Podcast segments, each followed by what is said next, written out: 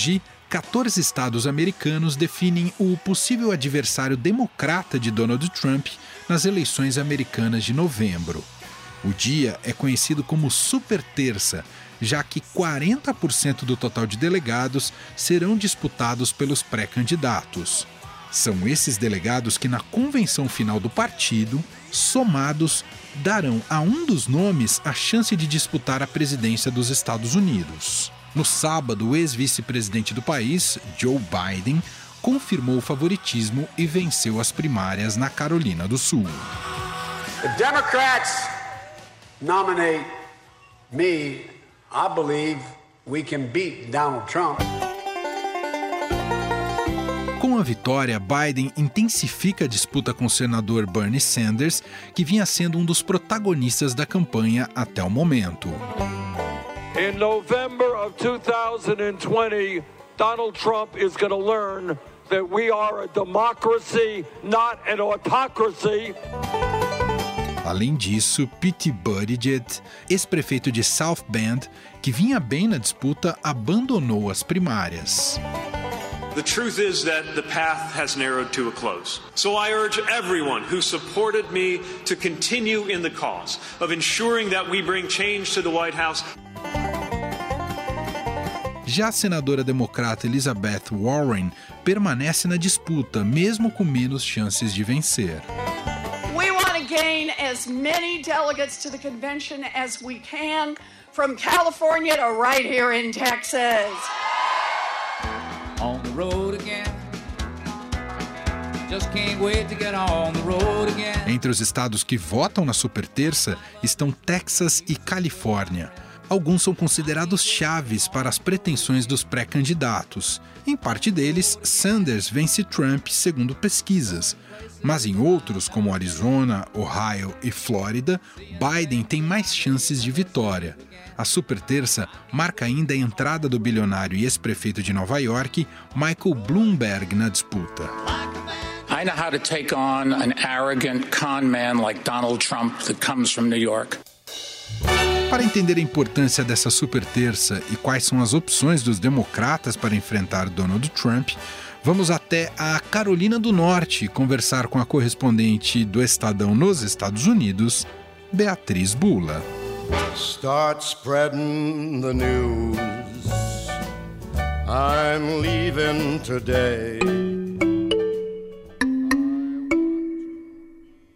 Tudo bem, Bia? Como vai? Oi, Emanuel, tudo bem por aqui? Espero que esteja tudo bem por aí também. Estou na Carolina do Norte porque é um dos estados em que vai acontecer a super terça nesta terça-feira, que é quando uma boa parte dos eleitores democratas vão às urnas para decidir quem eles preferem ver como candidato do partido para disputar contra o presidente Donald Trump. Essas prévias partidárias têm acontecido desde o começo de fevereiro, se estendem até julho, quando o partido oficializa a nomeação do candidato, mas essa terça-feira é importante porque vários estados, são 14 estados e um território americano, votam ao mesmo tempo, inclusive grandes é, estados muito populosos, com uma grande quantidade de delegados na convenção do partido, como Califórnia, Texas e também Carolina do Norte. São 110 delegados do partido definidos aqui nessa terça-feira. Bom, vamos falar um pouco sobre os candidatos. As prévias partiram com um número bastante uh, grande de, de, de, postulantes a esse, essa possibilidade de disputar a presidência com o Trump. Se eu não me engano, você me corrija se eu estiver errado, eram 29. Então, chegando quantos e como é que está esse afunilamento agora, hein, Bia? Emanuel, é muito interessante ver como eles começam a cair fora dessa corrida eleitoral conforme as prévias começam. É, e isso aconteceu nos últimos dias de uma forma muito mais intensa.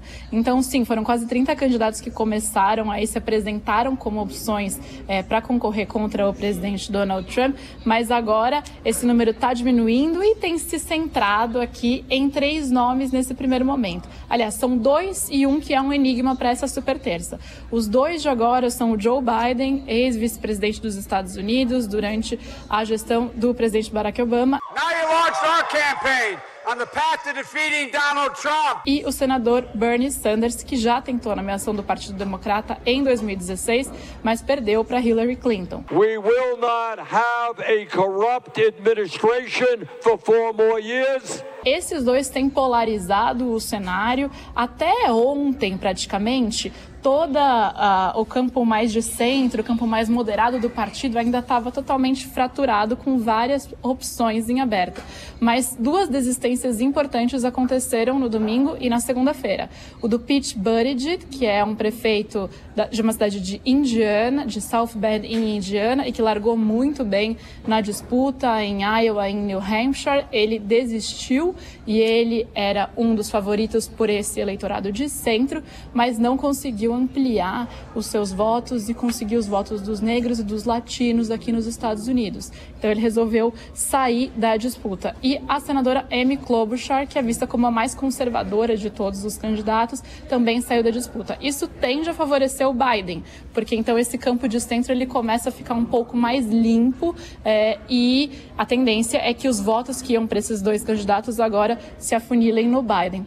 Do lado progressista tem o Bernie Sanders e tem também a senadora Elizabeth Warren. O Bernie vai tentar se consolidar como a alternativa desse eleitorado mais à esquerda, mais progressista, enquanto o Biden quer mostrar que ele tem força depois de ter saído muito bem da Carolina do Sul, que foi esse termômetro do voto do eleitorado negro.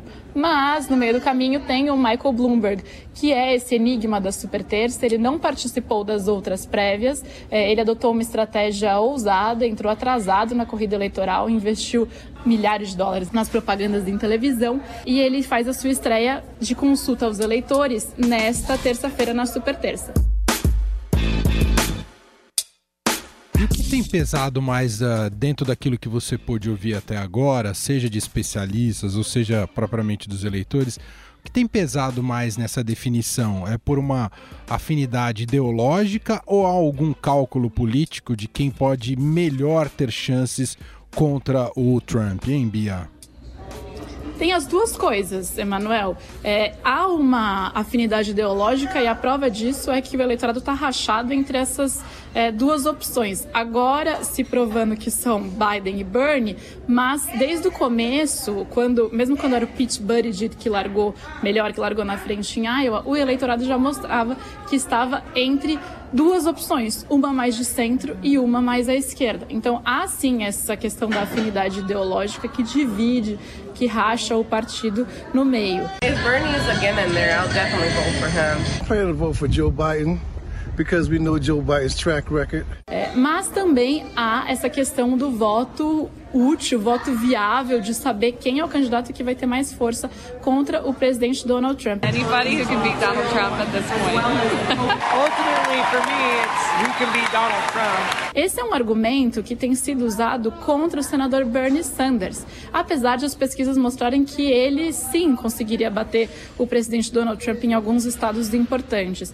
É, então, o establishment do Partido Democrata ele tem resistido um pouco à opção do Bernie Sanders, justamente porque se aponta que ele seria uma figura muito polarizadora. Então, ele energiza a base dele, do, dos democratas, mas também energiza o outro lado, os republicanos a irem votar pelo Trump e não consegue dialogar com um campo mais de centro, mais moderado. Tem um especialista aqui que fica aqui em Washington é, na verdade, ele fica na Virgínia, que é perto de Washington, que é o Maurício Moura. Ele é fundador do Idea Big Data, que é um centro de pesquisa é, e faz pesquisas eleitorais também, e é um professor visitante numa universidade aqui em Washington. E ele fala sobre essa tese do Bernie Sanders e de que a avaliação dele é que o Bernie poderia, sim, ser a melhor opção para o Trump, na verdade, não para os democratas. A hipótese do Bernie Sanders é que ele é capaz de mobilizar mais gente para votar. Essa, essa é a hipótese central dele. É, que, o que vários estudos mostraram é que é, é verdade, você mobiliza mais gente, só que você mobiliza muito mais gente no outro lado. O que é importante é olhar não só a pesquisa nacional, mas também se os candidatos têm força no que a gente chama de estados pêndulo, que são aqueles estados que podem variar de um candidato de um partido para outro.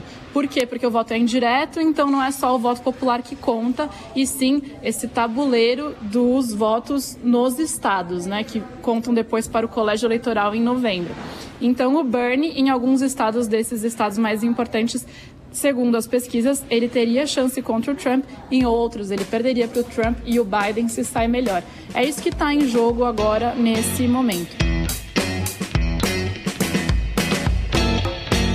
Agora, Bia, no frigir dos ovos e pelo que você tem acompanhado nas leituras de análise política da imprensa americana, ou mesmo aquilo que você tenha conversado diretamente com especialistas, há alguma chance de se derrotar o, o Trump, visto que ele traz aí como Uh, talvez seu principal capital é uma, uh, o lado econômico, né, a pujança econômica uh, pelo qual ele pode defender agora a sua gestão, ou, ou, ou não tem jeito? O Trump está praticamente reeleito? O Trump sai como favorito nessa eleição.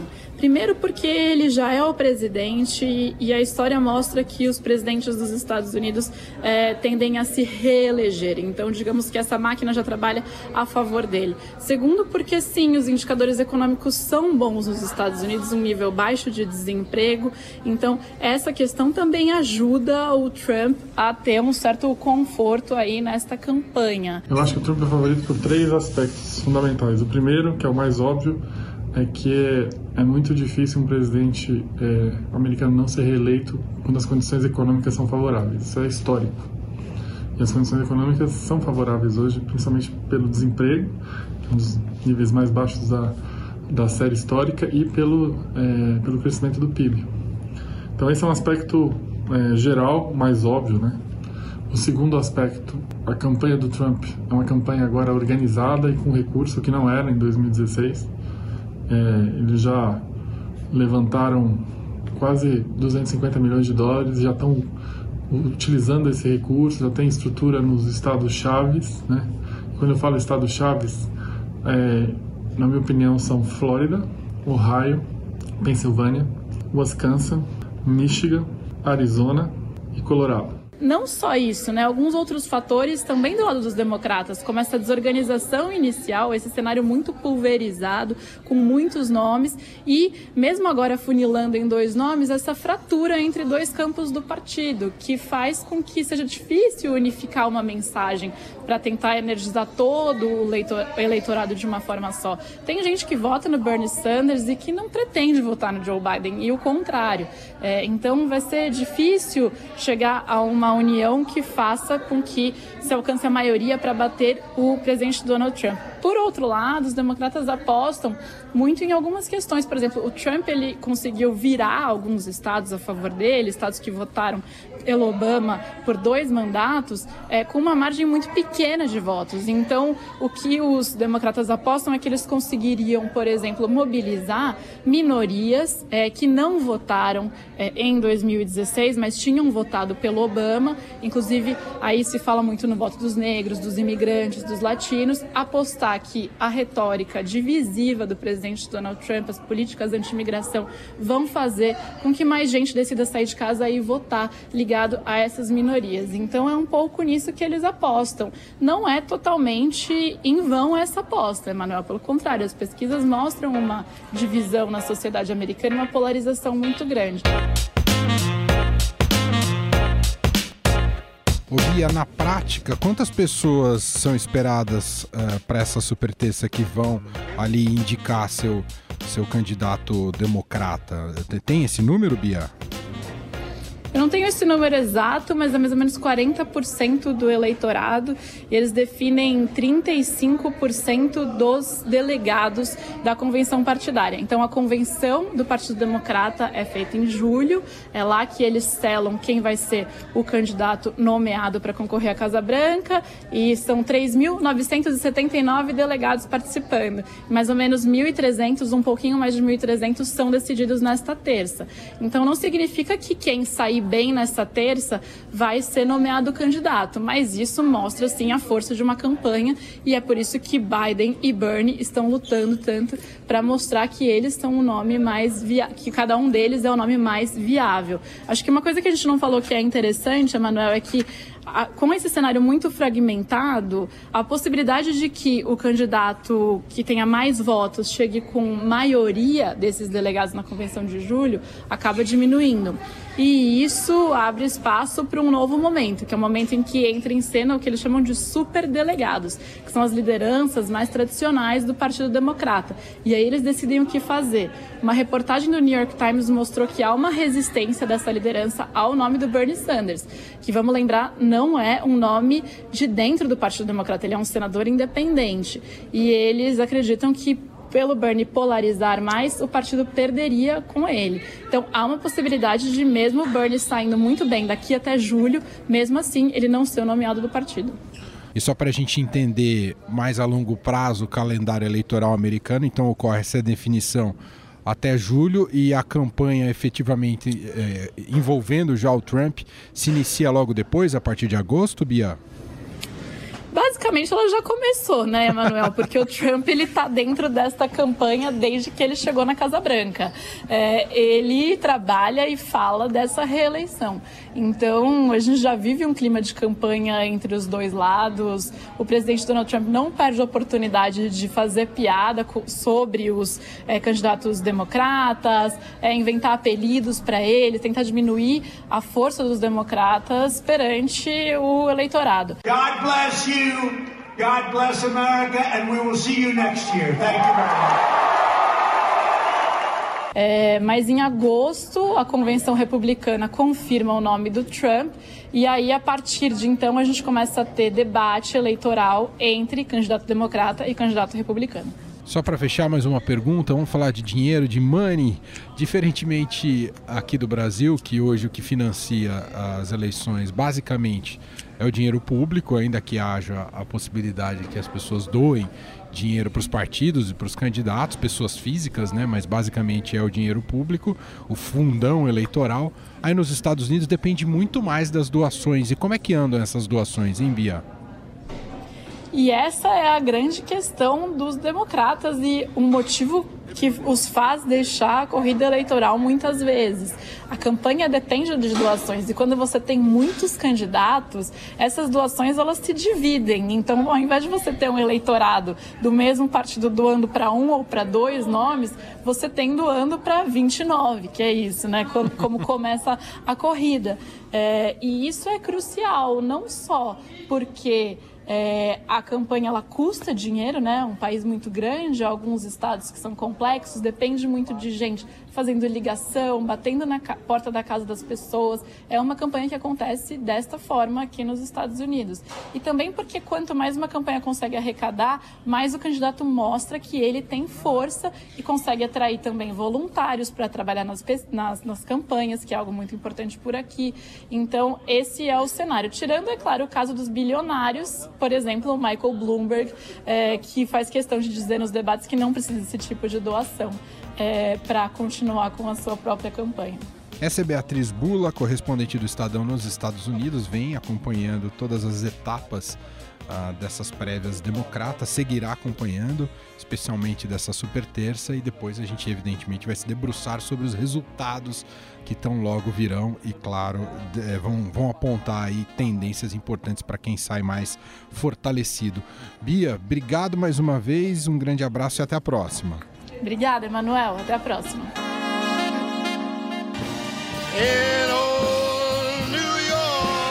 O Estadão Notícias dessa super terça vai ficando por aqui. Contou com a apresentação minha, Emanuel Bonfim, produção de Gustavo Lopes e montagem de Nelson Volter. Diretor de jornalismo do Grupo Estado é João Fábio Caminuto.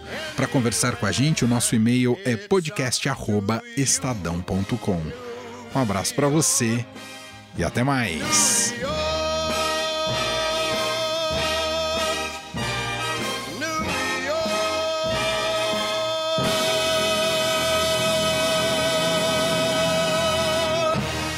Estadão Notícias.